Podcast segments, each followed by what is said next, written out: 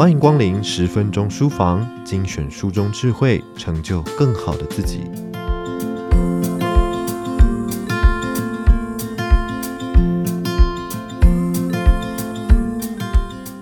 你还记得上一次学新东西是什么时候吗？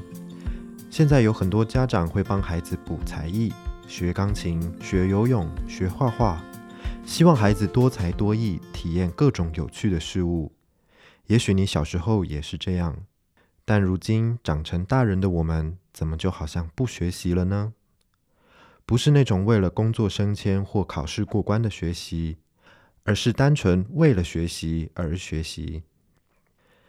喜欢待在舒适圈是人的天性，靠着已经熟悉的技能与专业，安安稳稳过生活，这或许是许多成年人的写照。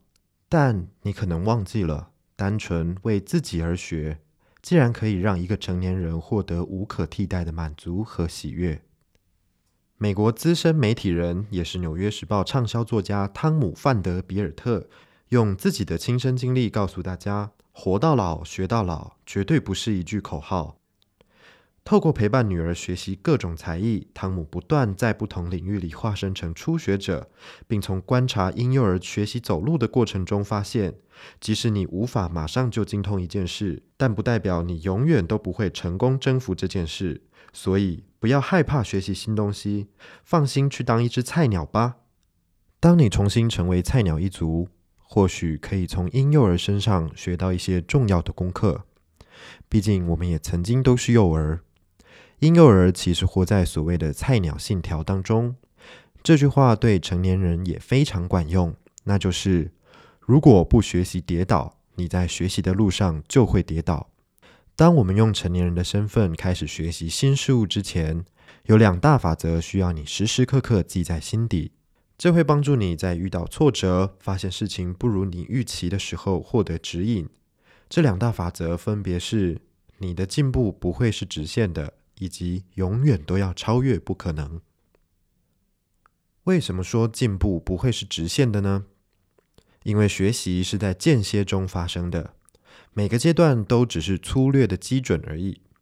整个过程不会总是直直的朝同一个方向前进。举例来说，婴幼儿在学习走路的过程中，也有可能走一走，然后就短暂的回到爬行的阶段。事实上，进步轨迹通常会是一个 U 型的曲线，不会永远上升。也就是说，无论是婴幼儿或成年人，在变得更好之前，也可能表现得更糟。没有人天生就精通某件事，我们在不同的时间点上都是菜鸟。身为一个成年的初学者是很辛苦的，一想到自己对某件事很拿手，在另一件事却变得很糟糕。往往会浇熄刚冒出头的火苗。在学习技能的早期阶段，有一套方法可以帮助你面对低谷，那就是在开始学习之后，尽可能记下各种心得。这是你看见最多事物的时刻。尽管过程会让你觉得自己很笨拙，但你终究会迎来进步的一天。好好沉浸在这一刻，像块海绵拼命吸收。把眼前所有的东西都纳为己有。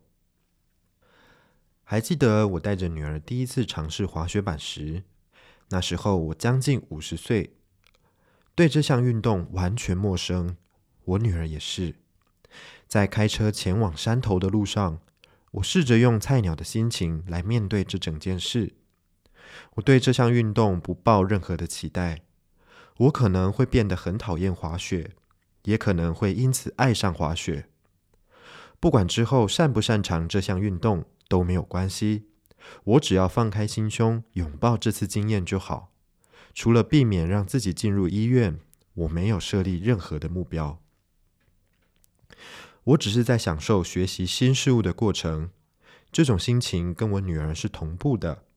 她在意的也只是玩得开心这件事。过了几个小时。在经历了好几次摔倒之后，某件神奇的事情发生了。我学会使用滑雪板了。虽然每个人都会告诉你，滑雪板一开始的时候比较容易，后面会越来越困难。虽然我的技巧一塌糊涂，但那又怎样？我从一辈子都没有用过滑雪板的人，摇身一变变成滑过一个大坡的滑雪板菜鸟了。即使我在刚开始的时候顺利前进，但我也很有自知之明。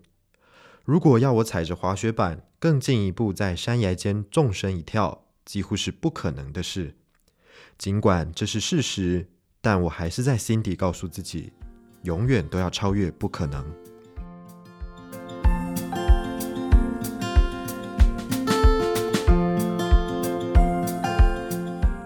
根据研究，婴幼儿似乎在接近自己能力极限的时候表现得最好，在介于他们目前所能做到的和他们尝试达到的目标之间，婴幼儿会寻求任何能获得的协助。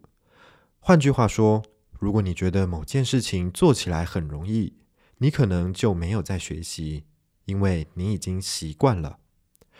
在学习的过程中，我们都应该保有一颗初心。乐于拥抱各种可能性，在面临瓶颈或觉得自己已经达到极限的时候，不要被过去的经验和先入为主的观点给局限，也不要担心自己的想法会不会出错，是不是很愚蠢。像个孩子一样去思考，留意过程中的各种细节，提出心中所有的疑问，你就有可能超越不可能。为学习而学习。这件事听起来或许没那么有目标性，就是单纯让你在学习的过程中领略到所有好玩的事物。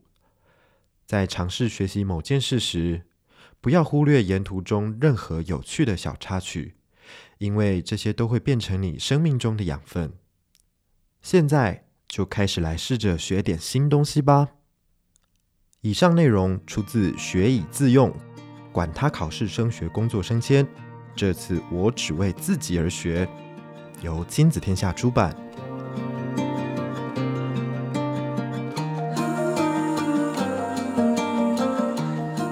亲子天下 Podcast，周一到周六谈教育、聊生活，开启美好新关系。欢迎订阅收听 Apple Podcast 和 Spotify，给我们五星赞一下，也欢迎在许愿池留言回馈。我是说书人文贤，我们下次见。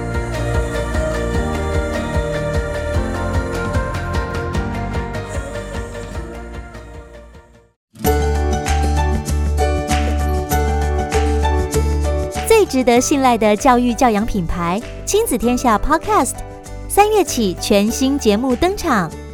周一到周六早上八点，最多元的教育教养观点，最务实的亲职经验分享，献给家有零到十八岁孩子的你。每天半小时，陪你发现爱的教养方程式。马上订阅收听，为你的亲职生活精彩加分。